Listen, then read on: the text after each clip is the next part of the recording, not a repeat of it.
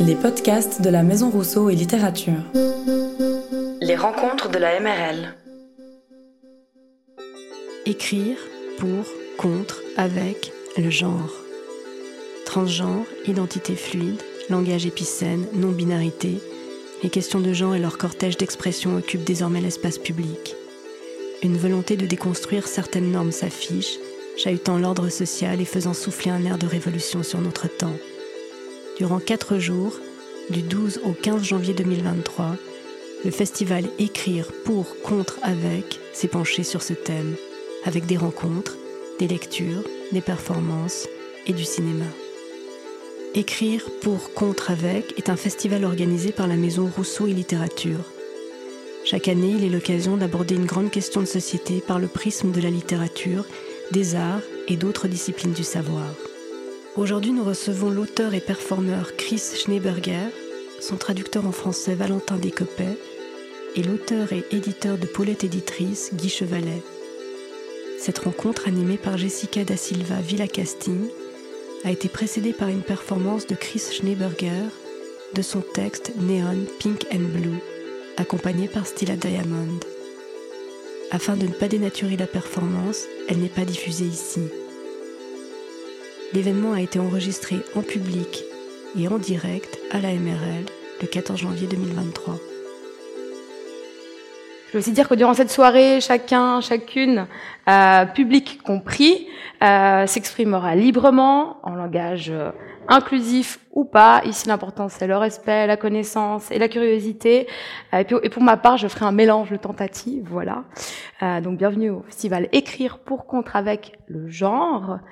Euh, on explore ce soir le champ de ces écritures fluides qui tentent de dépeindre un monde du genre un peu plus vaste et pour rappel, tous les invités de cette table sont auteurs, donc euh, ils sont vraiment les bienvenus pour parler justement de texte aussi, au-delà de la casquette d'éditeur, de performeur et de traducteur. Et puis à l'issue de la discussion, vous pourrez aussi poser vos questions. Euh, donc euh, s'il y a des questions qui, qui arrivent, pas de souci, prenez-les, formulez-les et puis partagez-les euh, avec nous pour qu'on puisse aussi profiter de ces réponses qui sont, voilà, qui vont pour tous nous, nous grandir. Euh, D'entrée, on va explorer un, un, terme de ces identités fluides, euh, puisqu'il vous concerne, Chris Schneeberger. Vous êtes Chris Noem quand vous vous transformez en drag queen, euh, et hors scène, queer. Pour vous, l'identité queer, c'est quoi? Comment est-ce que vous la percevez? Comment est-ce que vous la, la, présentez, si on peut le faire? De, Dehors des shows, de, de la vie show, quotidienne. Oui on l'a vu, il y a eu ce Bella Ciao où on quitte euh, ouais. et puis on se retrouve avec ce soi euh, public, euh, civil, exposé. queer, c'est un peu la, le seul bouclier pour se définir. Et c'est quoi ce bouclier queer? Ça dépend un, un peu si, si on parle de la littérature queer, c'est une, un peu une autre définition que peut-être dans la vie quotidienne. Parce qu'une pièce de littérature peut être queer sans que l'écrivain, l'écrivaine se voit soi-même comme queer. Euh, c'est pas souvent, mais c'est encore possible. Euh, mais si on est queer, on est queer. On peut être, hétérosexuel même. C'est même possible d'être cis, hétéro, et on est queer. Dans la vie quotidienne, je pense qu'il y a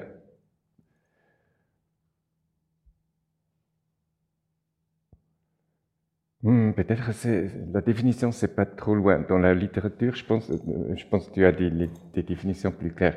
Mais dans la littérature, euh, queer, c'est s'approcher au thème d'une autre manière, une autre manière qui était traditionnalisée, euh, dehors de la aussi sexualisation traditionnelle, de, de la racification traditionnelle euh, pour euh, stresser les limites, pour surpasser les frontières. Il y a Guy Chevalet qui hochait la tête. Euh, il y a une littérature queer qui a une définition qui se distinguerait justement de l'identité queer.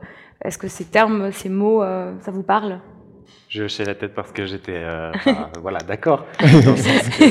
En, en, littérature, on va souvent qualifier par exemple de queer studies, vont aller essayer de chercher tout ce qui est en dehors de la norme Et effectivement, ça peut être chez des autoristes qui sont pas spécialement concernés, mais on va faire des lectures particulières de leur texte pour amener d'autres points de vue.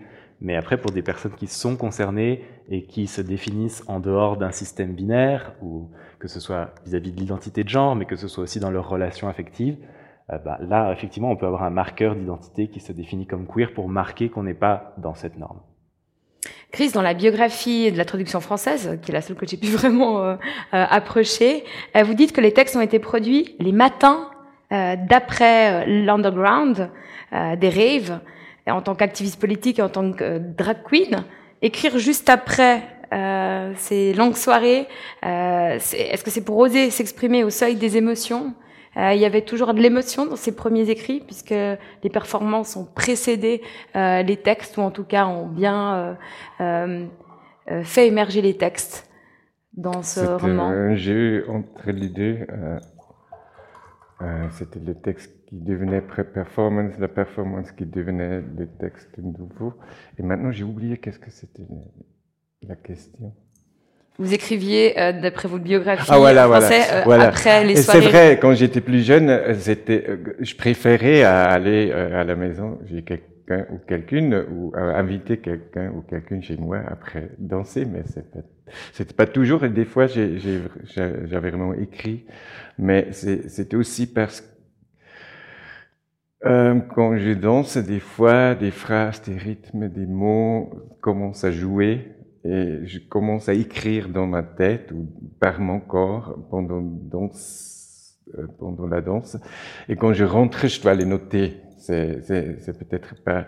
Je viens maintenant, j'ai l'énergie pour encore écrire quelques heures après danser. Non, mais c'est, faire des notes. Et là, des fois, c'était déjà scandalisé que j'ai, ouais, j'aurais eu euh, un qui, qui venait avec moi, mais il devrait attendre puisque j'avais pris les notes de la nuit, oui.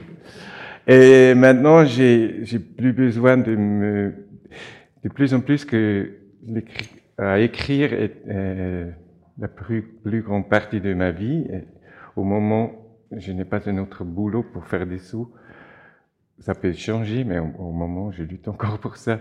Euh, là, la danse est plutôt est devenue une chose de de, de, de um, Détente. Détente, ok. Loisir. Et j'essaye euh, plus à écrire le matin quand je rentre à la maison et j'essaye pas trop faire des grandes constructions euh, dans ma tête parce que sinon je n'ai il n'y a pas des il n'y a pas de temps dans ma vie quand je ne n'essaye pas à produire quelque chose. Et il faut avoir des pauses. Alors, c'est Valentin Descopec qui vous souffle à l'oreille ces petits mots français, mais on vous comprend bien. Hein, faut...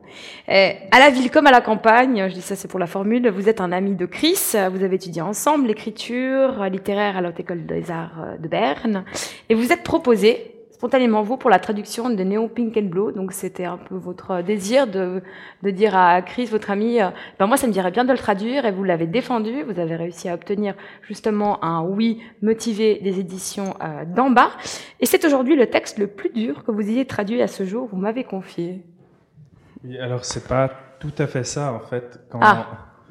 quand Chris a, a reçu euh, le prix de littérature suisse en 2021, euh, il m'a demandé si j'étais d'accord de traduire euh, des extraits, parce qu'il y a toujours une, petite brochure avec des extraits de chaque livre dans les trois langues nationales. Et euh, du coup, Chris m'a demandé si je voulais bien faire ça. J'ai accepté.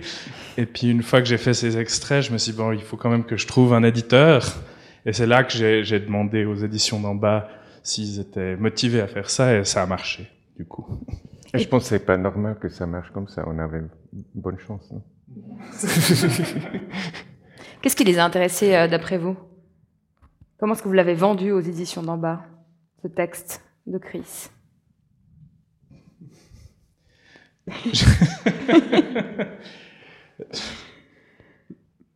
Honnêtement, je sais plus ce que j'ai dit, mais je peux, je peux redire la raison pour laquelle moi je pense qu'il fallait traduire ce texte, c'est que c'est c'est un texte important, c'est un texte intéressant qui traite de, de, nombreux sujets et qui où il y avait, à mon sens, aussi un, un, vrai besoin qui soit traduit en français pour justement dépasser un peu certaines frontières ou les, et aussi euh, remettre certaines fois en question la langue ou la manière dans laquelle euh, c'est utilisé. Et une des, des, des, raisons très importantes, on rigolait sur les mêmes euh, textes pendant les études et on trouvait les, euh, les mêmes parties. Chez Walzer, on trouvait des, des choses qu'on la même que sensibilité. voyais, on se comprend très bien hein, concernant la langue, mais aussi les jeux et aussi qu'avec toute la tristesse et la mélancolie, j'essaye à faire des, un peu de comédie des fois. Ouais. C'est vrai que Valentin Descopet est à côté de moi pendant votre performance et puis en effet, j'ai ressenti les émotions. Entrons dans la matière textuelle. Euh, je lis ici un extrait pour explorer euh, avec nos intervenants quand même un peu les, les singularités et, et, les fluidités de ce texte. Euh, c'est court, hein, mais comme ça on a vraiment quelque chose de concret en français sur lequel on peut quand même discuter puisqu'on parle quand même d'écriture. En cet été, il aurait gardé un infime reste de séduction, comme un froufrou de barbe à papa qui faisait dresser les petits poils du nez. Là-bas, au coin du port, un peu expatrié, ici c'est écrit avec un point médian, sur des chaises de camping et le sol en ciment brûlant et roussissant sous le palmier artificiel du stand de glace, dans le silence protecteur, apparemment d'une absence de musique et d'une discrétion jouée, ici donc, quelqu'un lui proposerait parfois de fumer en cachette, voire même de passer la nuit sur le divan, d'enfin remanger quelque chose, de faire un brin de toilette et de dormir un peu. Voilà comment elle aurait pu plusieurs fois rincer son uniforme civil, et son corps couvert de sueur, et emprunter les habits frais tout au long de cet été. Elle aurait aussi commencé à abandonner toutes ses indécences, tout ça en un seul été. Donc on voit ici un peu les glissements à peine perceptibles entre il, elle, les points médians, il faut le voir. Il aurait gardé, quelqu'un lui aurait proposé ce conditionnel. On est un peu dans une temporalité euh, de la narration qui est flottante, distante en parlant avec vous, euh, Valentin Descopet, vous me disiez, euh, vous m'avez parlé d'un temps verbal qui n'existe pas en français. Alors déjà, ce premier grand pont que vous avez dû faire pour euh, amener ce temps verbal, ce temps verbal à ce français que vous avez gardé ici. Alors quel est-il, sans que ce soit trop compliqué pour nous, mais qu'on comprenne un peu la subtilité aussi de ce texte et aussi de sa traduction? Oui, alors le, le temps, si on veut, de la narration, souvent c'est euh, le conjunctif eins, qui est un temps qui n'existe pas en français, qui est en général en allemand utilisé pour euh, euh rendre un discours indirect, discours rapporté, indirect. Non, je crois justement pas libre. Si libre, je sais plus. Indirect. Euh, bref, donc ça, ça, ça, en, en, général, on dit ça, ça veut dire quelque chose. Enfin, er sei gekommen, hein, il serait venu en sous-entendant que y a, y a, euh, on cite quelqu'un. Hein. Et euh, ça, en français, bah, il n'y a pas. Ou alors, il faut commencer par, il faut finir par faire des, des constructions lourdes et compliquées, et puis euh, ça marchait pas tellement. Donc ça, ça a été une des premières décisions à prendre, c'est comment rendre ce conjunctif eins j'ai fait des essais avec du subjonctif. C'était assez ignoble. Et au final, je me suis dit, bon, ce, ce conjunctif eins, ce qu'il fait, c'est qu'il crée quand même un espèce de décalage. Et je vais finalement prendre ce qui en allemand serait du conjunctif zwei, donc notre conditionnel. Et c'est pour ça que là, c'est pas dans tout le roman au conditionnel, mais il y a, c'est assez souvent quand même un temps qui est euh, présent dans le, dans le livre. Vous avez aussi parlé des, longues, des phrases qui sont longues, euh, de rythme saccadé. On a beaucoup d'oralité, hein, c'est-à-dire si on lit à haute voix, on, on, va avec. Enfin là, j'ai lu à haute voix et je pense que c'était compréhensible, n'est-ce pas? Mais et c'est, il faut tenir la, la, longueur. On est dans une pensée euh, continue, avec des fois des, des moments de retrait, euh, des mots, des choses, des, des, mots très choisis aussi. On écrit un peu entre, euh, j'avais écrit entre urgence, entre l'urgence et l'exploration. Euh, Chris, pour vous, quand Valentin Descopet vient vous dire euh, j'ai un sacré problème avec ce temps verbal, etc., comment est-ce que vous réagissez à cette lecture extérieure sur votre texte, surtout à ce moment-là, qui est un moment un peu charnière, la traduction? Ouais, c'est comme... Euh, vous redécouvrez? Ah, voilà. C'est comme... Euh, maintenant, à, à, écouter, euh, comme tu as lu, ça, ça, ça c'était un, moment très étrange parce qu'au moment, au premier moment, j'y pensais que, que toi, tu décris le texte. Et ça, ça c'était peut-être aussi pour ce conjonctif 1 mm. que que je n'étais pas vraiment sûr qui est là maintenant. C'était toi ou qui ou et je pense ça marche. ouais, ça marche. Ça marche aussi en français maintenant parce que ça, ça c'était l'idée. C'est euh, euh, cette manière de parler en Suisse alémanique, c'était une manière de se distancer euh, pour dire comment ça devrait être, mais sans rien faire, mais euh, se moquer peut-être. Euh, et cet personnage qui joue une drag queen est beaucoup plus coincé que la drag queen. Et je vais le, montrer avec cette euh, langue qui, qui, qui, fait toujours la distance aussi à soi-même. Voilà. Et ce texte, il y a des allures de, de biographie. Vous choisissez de l'écrire aussi avec euh, il, elle, donc à la troisième personne. Et vous n'optez pas pour le je. Pourquoi? Euh, parce que c'est, ça, c'est la drag queen dans les premiers trois chapitres. C'est, c'est un peu ennuyant aussi des fois, euh, parce que ça se passe de nouveau, de nouveau, qu'on n'est pas sûr si on est dans l'histoire qui, qui parle, etc. Mais ça, c'est très important pour moi, parce que pour une grande partie des gens, si on lit des textes standardisés, normaux, euh, du canon, ça se passe aussi quand, on a le sentiment, on ne fait pas partie de l'histoire. C'est normalement très hétéronormatif, très blanc, très européen, très euh, avec des identités claires mais pas mixtes, pas fluides.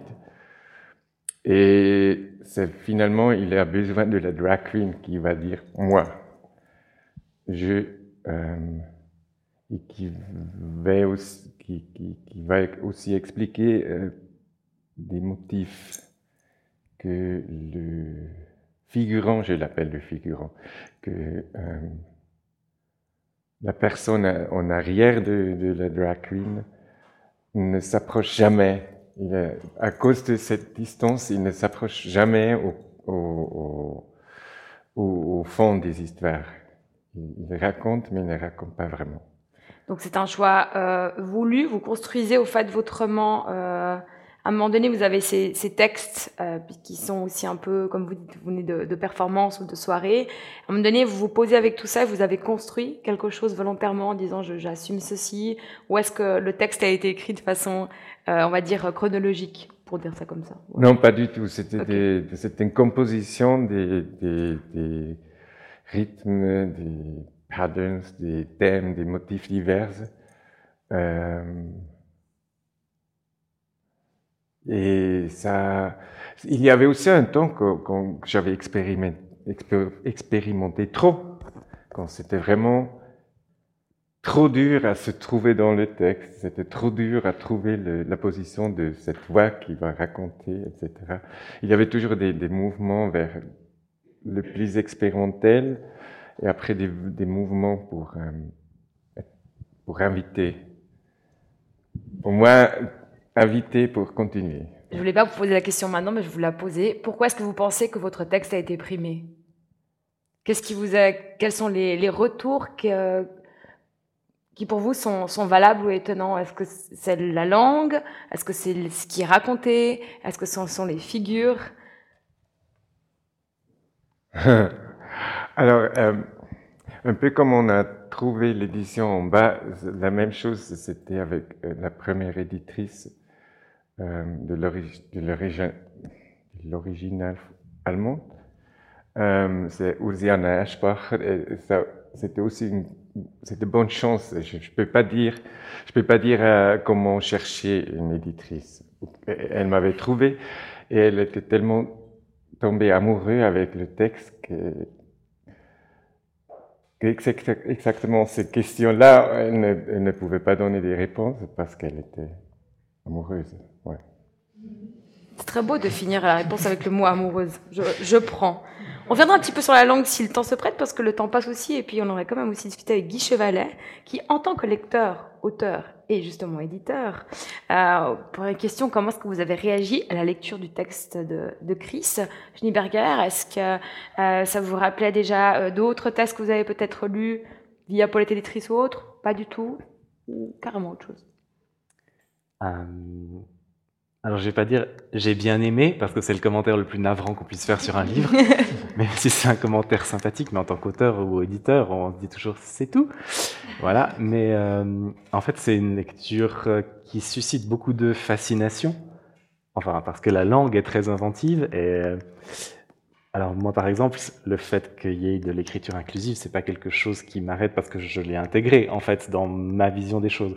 Je me suis beaucoup plus concentré justement sur euh, la longueur des phrases, sur ce conditionnel qui revient et voilà, qui nous déstabilise. Donc c'est une lecture qui, qui est faite pour nous déstabiliser. Donc on en ressort déstabilisé aussi. Et euh, voilà, avec énormément d'éléments qui viennent se superposer les uns aux autres à l'intérieur des phrases et construire des, des, une succession de petits univers. Euh, donc oui, ça m'a, enfin non, ça j'ai plutôt trouvé ça assez unique en son genre, en fait, si on peut dire ça comme ça. Et euh, j'avais pas forcément l'impression d'avoir lu quelque chose d'équivalent. C'est un compte rendu d'un éditeur, c'est merveilleux. En tant que coéditeur de Paulette Éditrice, en 2021, vous avez lancé la collection Gradacu, consacrée aux écrits LGBTQIA+.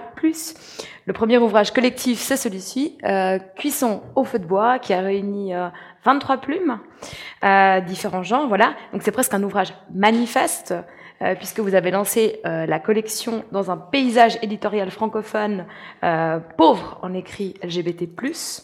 Mhm. Oui, non, c'était le constat? Euh, L'envie est venue très spontanément, mais une fois qu'on a commencé à se regarder autour de nous pour savoir ce qui existait, euh, c'est vrai qu'il y avait très très peu de choses, quelques maisons d'édition euh, en France, mais sinon en Suisse rien du tout. À part voilà Glitter qui est une revue voilà à cheval entre l'Allemagne, l'Autriche et la Suisse en, en allemand. Et donc on s'est dit que c'était un espace nécessaire pour faire exister ces voix. Euh, ça n'a pas forcément vocation à accueillir toutes les personnes concernées ou toutes les démarches, parce que c'est la volonté des autoristes ou pas de placer leur texte à l'intérieur d'une collection avec cette étiquette. Ça dit quelque chose déjà de son propre mmh. projet. Euh, mais après, l'objectif, c'était que cette collection voilà, puisse exister pour le public concerné qui a envie d'aller vers ces contenus, mais euh, qu'elle puisse aussi être euh, accessible pour des personnes qui peut-être sont plus en train de se renseigner ou de découvrir ces questions-là, ce champ-là, de montrer qu'il est créatif. En fait, c'est pas seulement un espace militant, c'est aussi un champ artistique et euh, on travaille beaucoup justement avec les autoristes sur, euh, sur la langue et sur le projet euh, en tant que, que, démarche d'écriture aussi. Justement, dans Cuisson au feu de bois, il y a différents styles, euh, euh, enfin, et genres littéraires aussi qui s'entrecroisent. Euh, ces textes qui vont de la poésie au témoignage jusqu'à la fiction, qu'est-ce qu'ils ont en commun? S'ils doivent avoir quelque chose en commun. Euh, Peut-être du côté compliqué. des auteurs, des, des autoristes, est-ce qu'il y a quelque chose en commun, une, qui est peut-être dû à, à, une génération, ou des thématiques qui reviendraient, ou pas forcément? C'est peut-être... Euh, on s'est posé la question parce qu'il fallait bien écrire une préface, et puis il faut dire des choses intelligentes dans une préface, alors on s'est dit, bon, c'est quoi le point commun de tous ces textes? Euh, Le point commun de tous ces textes, c'était déjà de nous avoir touchés, euh, C'était pas le cas de toutes les propositions qui avaient été reçues puisque c'est un volume qui est issu d'un appel aux écritures. Euh, après, on s'est dit qu'il y avait une forme de sincérité, que ce soit de la fiction ou pas de la fiction.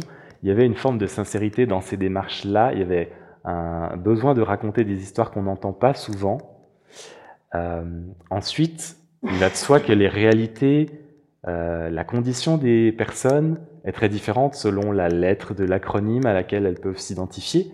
Mais euh, il y avait, c'est un peu ce qu'on disait en introduction aussi, la notion de queer qui revenait, une forme de décalage par rapport à la norme. Et donc, comment est-ce qu'on fait exister ce décalage? Comment est-ce qu'on l'explique à d'autres personnes euh, euh, en termes de littérature? Quel, genre littéraire on va choisir pour faire ça? Est-ce qu'on va se raconter à la première personne ou pas? Est-ce que ce sera une fiction qui, euh, qui met en jeu ces constats-là, son propre parcours, ou bien est-ce qu'on va euh, l'assumer comme étant voilà, du discours direct, un témoignage ou même un manifeste, il y a un peu de tout, il y a même un jeu à la fin.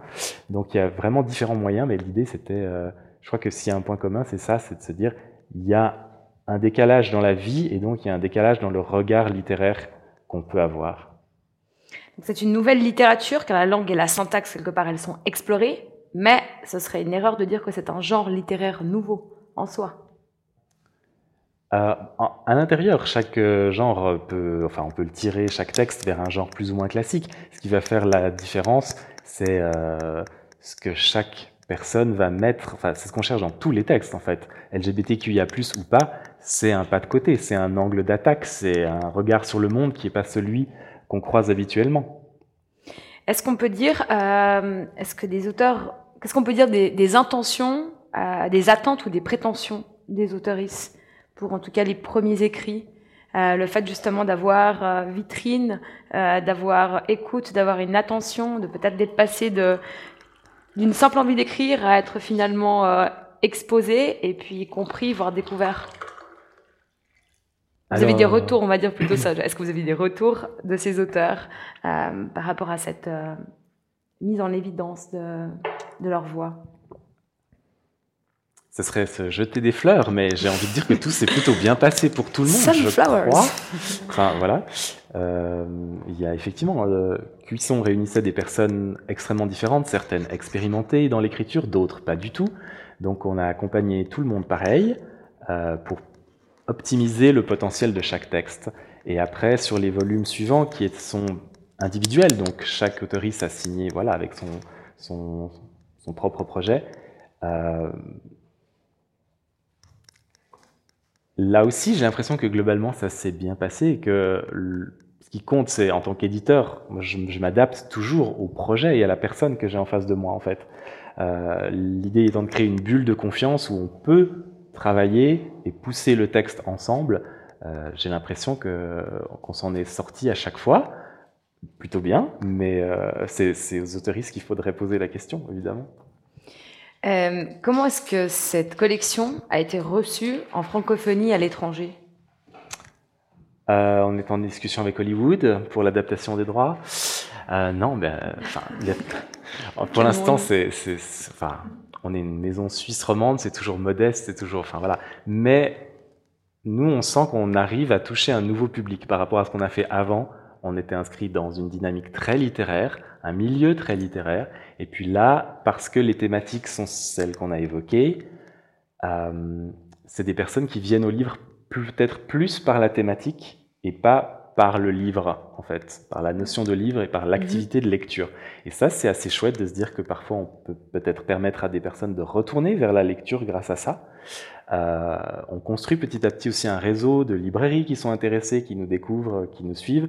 C'est un travail de longue haleine, évidemment, mais quand on a lancé le premier volume, l'appel aux écritures pour obtenir des textes, on avait obtenu des messages de personnes qui étaient enthousiastes avant même qu'il y ait un livre qui sorte. Donc on s'est dit, ok, c'est quand même une nécessité, ça répond à un besoin des personnes concernées de ne pas trouver ces contenus ailleurs, ou peut-être de les trouver, mais pas forcément avec euh, tout un travail professionnel tel qu'on l'entend dans l'édition en accompagnement. Et c'est ce qu'on essaye de faire avec ma collègue Noémie, c'est de euh, justement, encore une fois, euh, montrer que ces textes ne sont pas un champ uniquement militant, ce qui est très respectable et très précieux, mais que c'est aussi un domaine artistique que tout le monde peut s'approprier. En préparant cette euh, modération, j'ai cru comprendre que pour les appels à écriture, il y avait beaucoup moins de textes qui provenaient de la communauté lesbienne. Est-ce que vous arrivez à nous expliquer pourquoi? Pensez-vous? Alors, c'était pas forcément que dans l'appel aux écritures, parce qu'on en a eu quand même pour le premier volume, mais c'était euh, d'une façon générale les manuscrits qu'on reçoit. On a reçu très peu de propositions lesbiennes euh, depuis qu'on a lancé cette collection, euh, ce qui nous a interrogé parce qu'on se demandait pourquoi. Alors oui, les gays, on en recevait plein, mais ça c'est comme d'habitude. Et puis après, on avait des propositions qui venaient un peu justement de, enfin, qui, qui traitaient des enjeux trans ou queer ou non binaires. Mais c'est vrai que lesbienne, c'était très peu. Donc on a lancé un appel aux écritures euh, spécifiquement lesbiennes euh, l'automne dernier pour pouvoir créer un volume et puis euh, voilà faire un peu euh, réagir, et ça s'est bien diffusé. Cette fois, on a eu 175 propositions, euh, donc euh, on a atteint l'objectif. Et puis ça a aussi lancé des projets de volume individuel pour plus tard. Donc non, on est, on est plutôt en joie d'avoir eu cette démarche. Mais c'est vrai que si on s'était laissé naturellement faire, on se serait peut-être retourné dans 3, 4 ans en se disant tiens, ça manque à notre catalogue en fait. Donc il faut, il faut agir. Pourquoi? Euh, c'est comme ça C'est difficile à dire. Une des explications que je vois, c'est que il y a du sexisme, il y a de la lesbophobie, donc ça crée des discriminations croisées. C'est peut-être plus difficile de de faire exister ces propositions auprès d'une maison d'édition, auprès d'un milieu. Vous voulez réagir, euh, Chris? Oui, euh, par exemple, euh, juste pour donner une, image, maintenant on fait que finalement la littérature queer a réussi à, réussi à recevoir des prix. Des, oui, c'est vrai, mais Kim de l'Horizon, euh, puis Sam Frühling qui était sur la liste pour le Schweizer Buchpreis euh, nominé, et moi avec euh, le euh, Schweizer Literaturpreis, qui est une autre chose. Quand on était né, tout le monde a dit Ah, c'est un garçon. Et c'est pas tout euh, le monde queer qu'on a vu, c'était juste un petit commencement. Et euh, nous trois, on est blancs, on est suisses, on est ouais, on était euh, appelés des, garçons. Et ce que manque, ce sont des, des, des, des lauréats, des, gens qui reçoivent des prix que, que, quand ils étaient nés, on disait ah, une fille, même si c'était pas vrai, mais, mais que pour une autre fois, c'était les hommes qui, qui, qui, Je ne sais pas pourquoi. pour une autre fois, il n'y a pas une lesbienne. Pour une autre fois, il n'y a pas une, euh, une personne qui n'est pas comme Kim, Simon et moi. Alors, euh, ouais, je pense qu'il y a beaucoup de... De lesbophobie encore, oui. et... Ouais. Ouais, ça doit être très, très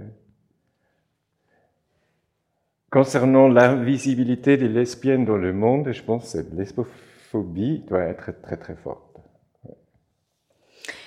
J'ai demandé à Guy Chevalet quand même de faire une petite sélection d'extraits de Gratacu pour qu'on rentre aussi dans les textes justement qui ont été euh, soigneusement choisis et aussi travailler avec les auteurs, puisque je sais que c'est pas seulement euh, un travail de, réception et d'impression. Il y a aussi des impressions euh, à l'intérieur même, des discussions euh, pour rendre aussi euh, le texte. Ben, dites-nous un peu quel est ce travail justement que vous faites avec l'auteur. Vous, pouvez en parler davantage. Il y a une émission de radio notamment où on vous entend et vous êtes en train de parler avec un auteur et vous revenez, vous lui faites des remarques. Il y a une construction aussi, un échange. Mhm. C'est quand même intéressant ce rôle d'incubateur. On, on part de la proposition qu'on a reçue et on va devoir l'amener vers une proposition qui existera pour le monde entier. Donc, euh, tout à l'heure, je parlais de bulle de confiance. Euh, on, pose une bulle où on fait en sorte de passer de cette première version du texte à une version qui, voilà, où le texte a trouvé tout ce potentiel. Alors, le travail, il peut partir plus ou moins loin euh, dans la l'accompagnement pour restructurer le texte et pour euh, clarifier ses enjeux. Euh, et puis plus on avance, plus on est sur des enjeux de, de langue en fait, pour euh, voilà améliorer tel paragraphe, corriger tel mot, et puis après on en est aux virgules, et puis après on en est à la, enfin voilà, ça, va, ça peut toujours aller de plus en plus loin, mais nous on essaye vraiment de euh, de pas lâcher prise par rapport à ça, parce qu'on on, se montre aussi assez critique vis-à-vis -vis de maisons d'édition qui des fois ont clairement abandonner cette partie du travail pour justement se transformer un peu en centrale d'impression, euh, ce qui est dommage. La plus-value d'une maison d'édition, c'est justement de pouvoir travailler avec les autoristes. Alors, je vous laisse, je, vais je vous que vous voulez, je vous donner l'ouvrage? Alors, je vais juste quand même dire quelque chose euh, par rapport aux extraits. Euh, enfin, c'est plutôt Guy qui va nous dire pourquoi il a choisi ces extraits. Avec beaucoup de difficultés et de douleurs, il me l'a dit. Euh, je vais quand même dire, et je cite quand même ce que tu m'as écrit dans, ce que vous m'avez écrit, pardon Guy, bon, j'ai glissé vers le tutoiement. Euh, dans certains cas, le caractère inclusif de l'écriture est discret, voire au second plan par rapport au thème ou au personnage qui sont eux des illustrations de fluidité bien plus marquantes. Je trouvais ça déjà que Guy a une belle plume, je trouvais ça assez intéressant euh, en une phrase d'expliquer aussi euh, le caractère inclusif au-delà de l'écriture, mais déjà tout simplement avec euh, les personnages, avec euh, avec ce qui se passe aussi dans le texte, euh, aller au-delà. Voilà, Guy. Alors ce texte, que, le premier texte que vous nous proposez. Euh, oui, en fait, j'ai, je, oui, je, dire, je t'ai écrit ça, mais je vous ai écrit ça. voilà, aussi pour parce que déconstruire, enfin, on parle souvent de déconstruire quand on parle d'écriture inclusive, et euh, en fait, c'est aussi important de montrer que au-delà de la forme, il y a une construction. Enfin, tout texte, c'est une construction, ça apporte quelque chose à la personne qui va lire ce texte.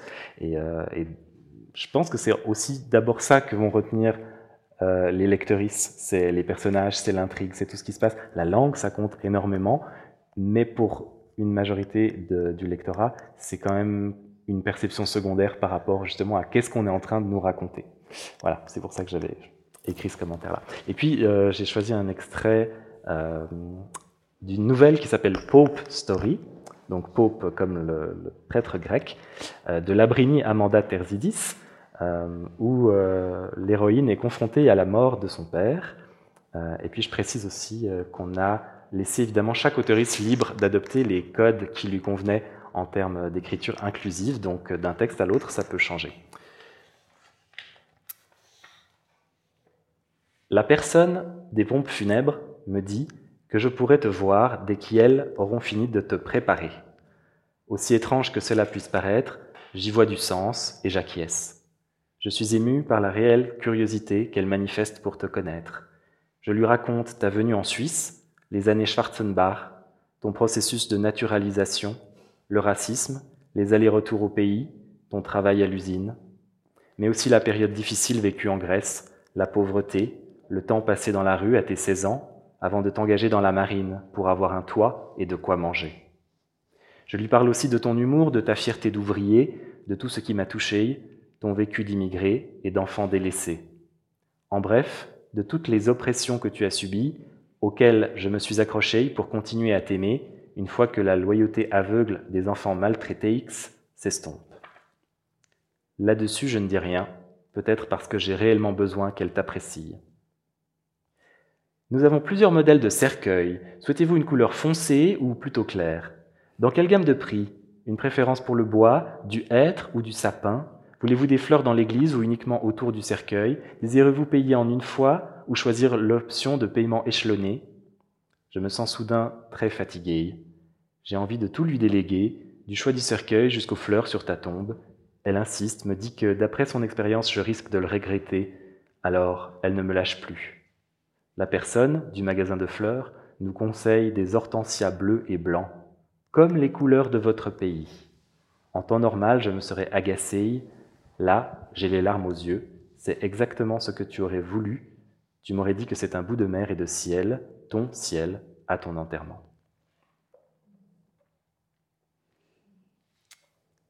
La question affreuse, pourquoi ce texte, Guy?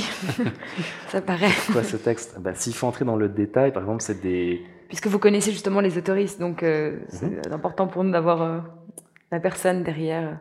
Ben, J'ai travaillé avec, euh, avec Amanda Terzidis sur ce texte, justement, et c'est vrai que on est vraiment dans une nouvelle de fiction, et se posait la question de la langue justement, et elle se demandait comment décrire ces deux employés.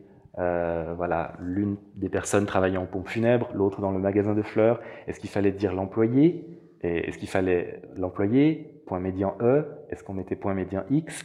Euh, Est-ce qu'on mettait la personne? Mais alors, est-ce qu'on caractérise chaque individu comme étant une personne et on peut pas en dire plus? Enfin, a ce genre d'arbitrage qui sont venus dans la discussion pour savoir justement comment est-ce qu'on caractérise des personnes qu'on ne connaît pas et qu'est-ce qu'on en fait, qu'est-ce qu'on va induire chez les personnes qui vous lisent comme représentation mentale.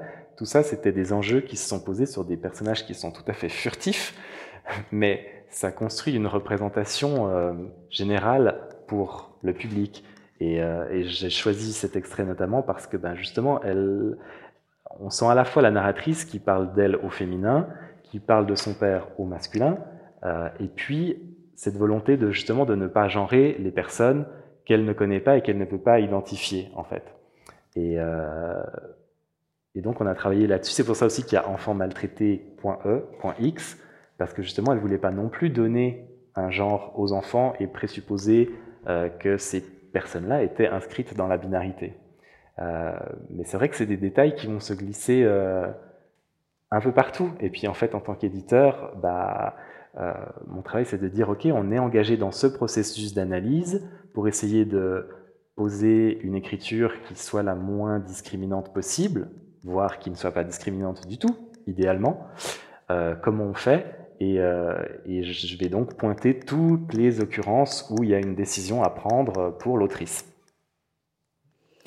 Le deuxième texte, on est dans?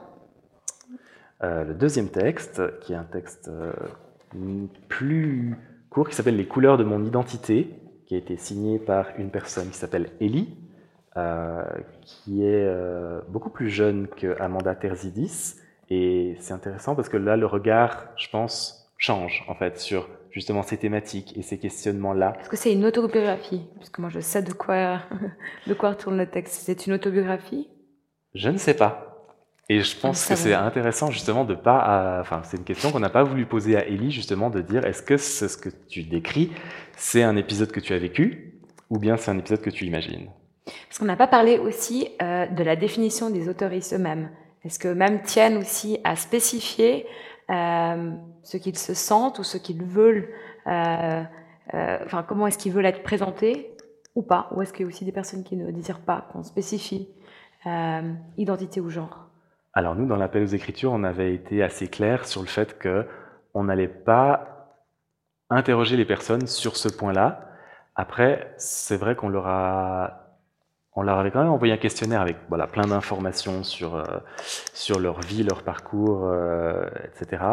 Et euh, on avait quand même demandé quels étaient les pronoms, parce que par, parfois, ben, la médiatisation oblige en fait à prendre position et à tenir un discours en tant que maison d'édition. Donc on voulait évidemment respecter le, la manière dont les personnes s'identifient. Euh, mais ensuite, euh, voilà, comme chaque texte est laissé libre. Le texte en soi n'est pas spécifié. On, on, ouvre le livre et puis on ne sait pas. On ne sait on pas. Cette... Voilà, d'autant que chaque nouvelle est différente et que certaines personnes ont adopté des conventions différentes. Euh, nous, on a juste veillé à ce qu'elle soit cohérente à l'intérieur d'un texte, en fait. C'était ça notre travail. Et puis, euh, dans le cas d'Elie, c'est plutôt Noémie qui a travaillé, euh, mais euh, là aussi, en fait, on n'a pas besoin de savoir si euh, le, le, le, personnage principal est ou n'est pas euh, l'autoriste du texte. Donc, peut-être que l'autoriste, Ellie, s'identifie différemment de la personne qui prend la parole à l'intérieur du texte les couleurs de mon identité. On vous écoute. Et c'est donc un personnage qui déambule dans un supermarché et qui euh, s'émerveille des produits de maquillage et euh, décide de prendre rendez-vous avec beaucoup de peur pour une séance de maquillage. Je prends rendez-vous et la semaine suivante, je suis de retour, assise sur une chaise. La femme ouvre une palette et me montre une couleur avec son pinceau, me demandant si ça me plaît. Je n'y connais rien, je ne sais pas vraiment quoi lui répondre. Je hoche la tête, j'ai l'impression de subir un interrogatoire pour un crime que je n'ai pas commis. Elle applique un phare ambré sur mes paupières. Mon cœur bat la chamade. Ce n'est rien, et malgré tout, mon corps est empli d'émotions si fortes, si soudaines, et elles s'enchaînent si rapidement que je ne sais pas réellement ce que je ressens. Je peine à ne pas bouger. Beaucoup d'autres choses sont appliquées sur mon visage, je reconnais du mascara, du blush et du rouge à lèvres. Le reste, je ne sais pas. La femme me regarde un instant, inspectant chaque partie de mon visage, désormais recouvert de maquillage. Elle me guide jusqu'à un miroir, mais j'ai si peur que je n'ose pas croiser mon regard, à présent sublimé. Il le faut. Je lève lentement la tête, terrifiée. Je me vois enfin, les yeux dans les yeux. Du doré orne mes paupières, ma peau semble parfaite, mes joues arborent un léger rose, mes lèvres sont d'un rouge subtil, je n'ai jamais été aussi maquillée. Malgré mes larges vêtements et mes cheveux courts, en bataille, mon visage est féminin. Non, il est maquillé. Je ne suis pas une femme, mon visage n'est pas celui d'une femme, il n'est pas féminin. Il n'est pas masculin pour autant, puisque je ne suis pas un homme non plus. Mon visage est rayonnant, souriant, coloré. Ce reflet est le mien, c'est à moi qu'il appartient de décider de son apparence. C'est bien moi, et j'en suis fier, fier. Je n'ose pas croiser mon regard à présent sublimé. Ce reflet est le mien, c'est bien moi, et j'en suis fier. C'est un peu comme si un retour de, miroir. Il y a cette crainte de se découvrir et de se et finalement la personne se découvre et est finalement bah, sereine. Il y a une sorte de, de voyage. Et c'est un texte que je trouve, enfin, qui est très émouvant, que ce soit du vécu ou pas vécu par la personne qui l'a écrit. Et je trouve que voilà, les quelques enjeux d'écriture inclusive qui sont à l'intérieur passent totalement au second plan par rapport à ce qui nous est raconté. C'est ça que j'essayais de dire tout à l'heure dans notre échange de mails qu'on a cité. et que je vous ai cité. On pourrait encore parler des heures et des heures des textes, bien entendu. Je voulais quand même faire un, petit, euh, pas un aparté, mais quand même euh, remarquer que dans le texte de Chris Schneeberger, euh, plusieurs pages à la fin sont des notes de bas de page, parce qu'il y a beaucoup de références à des paroliers, des écrivains, des paroliers de, de, répertoire populaire. Chris Schneeberger vous vous êtes rendu compte après coup en écrivant que vous faisiez beaucoup de références à, à, à ces auteurs, à ces, à ces paroliers, ou est-ce que c'était très conscient quand même de, de faire dialoguer euh, dans votre texte aussi et de mettre, euh, on va dire, avec vous euh, ces, ces, auteurs et ces plumes? Euh... Donc on a Brassens, Rainé, enfin... Euh, normalement, euh, c'est programme, euh, quand on a fait une version maintenant, on a normalement une heure et demie, plus ou moins. Et où, après tous les euh, quotes, euh, citations euh, de Stila Diamond, la dernière citation, elle dit Children, you have to know your references. C'est la seule phrase qui est sans référence. C'est Billy Porter. C'est Billy Porter qui est une personne queer euh, qui joue avec la binarité, je pense. Euh, et là, je ne sais pas comment les autres vont produire de l'art et de la littérature, mais si tu es queer, tu sais que tu es toujours en référence. tu es toujours en recherche des références parce que dans cette matrix, euh, c'est ton chemin qui va faire les, références si, tu laisses. Te surprendre, tu veux vivre une vie qui, n'était pas ton, choix. Ça, c'est pour tout le monde, hein? pas seulement pour les queers.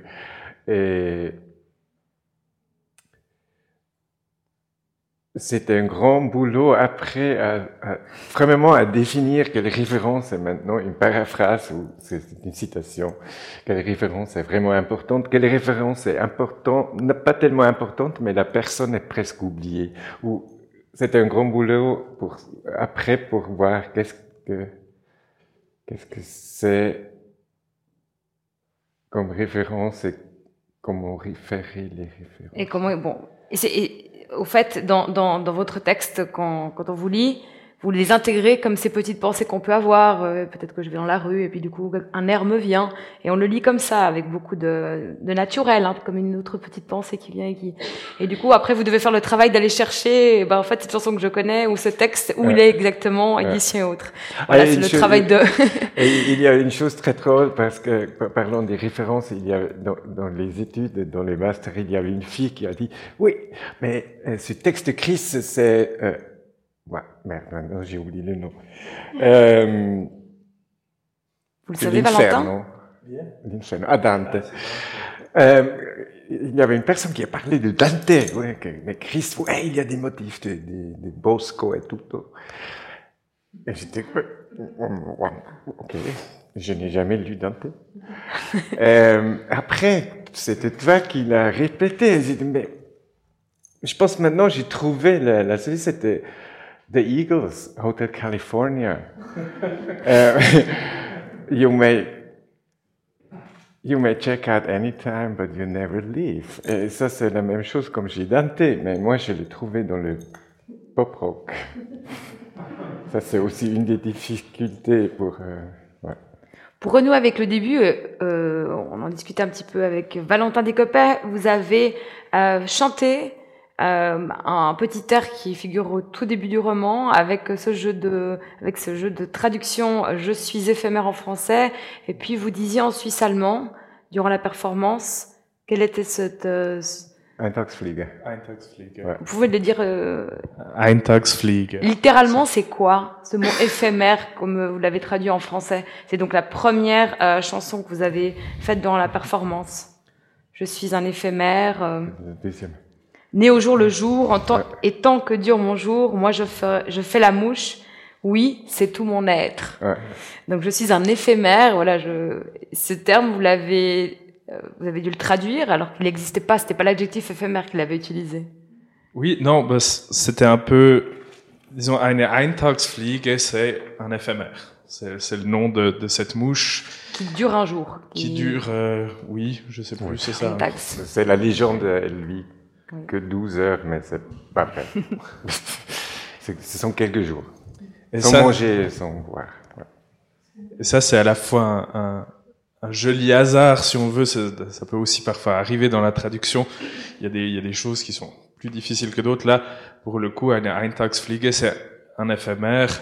Et euh, après, il y avait des questions. Je me demandais, est-ce que on comprend si, si on dit je suis un éphémère que c'est la mouche Parce qu'après, il y a toute cette histoire de mouche justement qui vient. Est-ce que je mets je suis une mouche éphémère ou et au, final, ce qui, ce qui, ce qui m'a aussi aidé euh, à choisir qu'un éphémère, c'est c'est une chanson, elle doit avoir un certain rythme. Et au final, ce qui, ce qui était intéressant ou ce qui est, ce qui est, ce qui est beau dans cette image, c'est justement cette, euh, enfin, l'éphémère, le peu de temps, et, et, voilà. Ouais, ça me plaît aussi que l'éphémère, dans l'éphémère et dans la version anglaise, c'est pas traduit, mais c'était aussi dans cette action de, de euh, Bundesamt für Kultur, euh, une petite partie traduite en anglais euh, I am a Mayfly. Euh, je peux jouer avec Mayfly, I may fly high. Euh, c'est très beau, mais l'éphémère n'est plus là. Peut-être pour les. Il faudra traduire autrement. Ça, pour je préfère ça parce que le, cette, cette éphémérité, ça, c'est la première chose que, que, qui m'intéresse. C'est pas vraiment l'insecte euh, biologique. Euh, le drosophile. Euh, euh, Chris Schneeberger, en quelques mots, vous êtes en train d'achever un deuxième roman. Vous pouvez nous en dire un peu plus ou pas? Ah Oui, ça me rend fou. Il n'aura pas pris 15 ans celui-là. Non, non, non, ça, ça c'est le problème. Ce sont trois années que j'ai écrit et c'est aussi c'est un peu dur pour les gens à travailler avec moi les dernières semaines et moi parce que je, m'ai complètement perdu dans le, le, nouveau roman et il s'appelle Suisse Miniature. Et j'essaye à écrire d'une manière et des histoires tellement folles qu'il y a moins de personnes qui vont me demander mais c'est autobiographique ça. Euh, mm, c'est une autre manière de voyage par l'histoire de la Suisse et par les. Dans le, le, motif central néon Pink and Blue, ce sont les, les, enfants vendus, les, enfants d'esclavage, même des enfants qui étaient importés, ils étaient euh, envahis comme des esclaves de l'Italie en Suisse. Ça, c'est notre histoire. Et cette fois, c'est plutôt sur, l'histoire de la complicité de la Suisse, de la Confédération suisse avec l'apartheid en Afrique du Sud. Euh, le système d'apartheid en Afrique du Sud avait survécu encore quelques années de plus parce que la Suisse euh, avait acheté toutes les réserves d'or de l'Afrique du Sud pour supporter les racistes.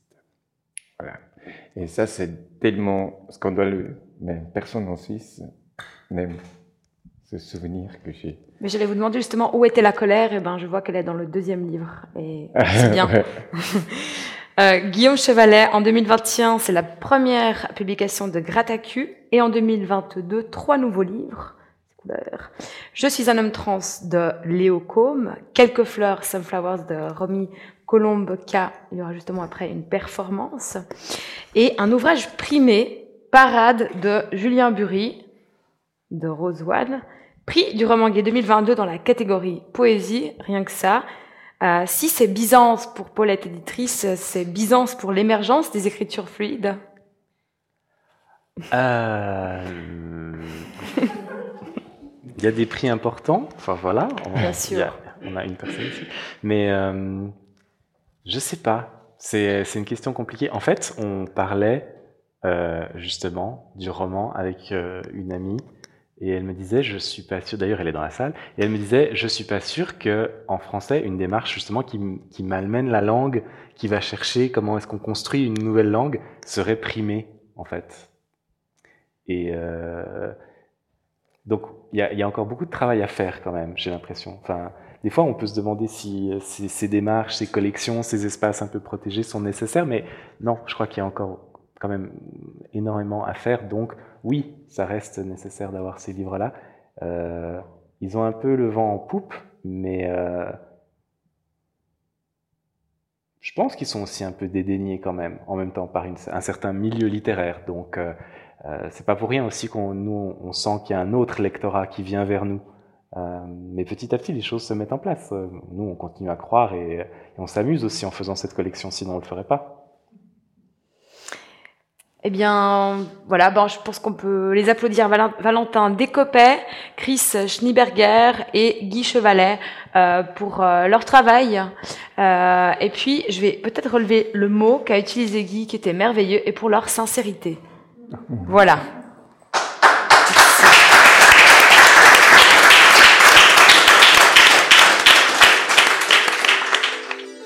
La rencontre avec Chris Schneeberger, Valentin Descopet, Guy Chevalet et Jessica Da Silva Villacasting est terminée. Retrouvez les autres rencontres d'écrire pour, contre, avec le genre et toute notre actualité sur notre site.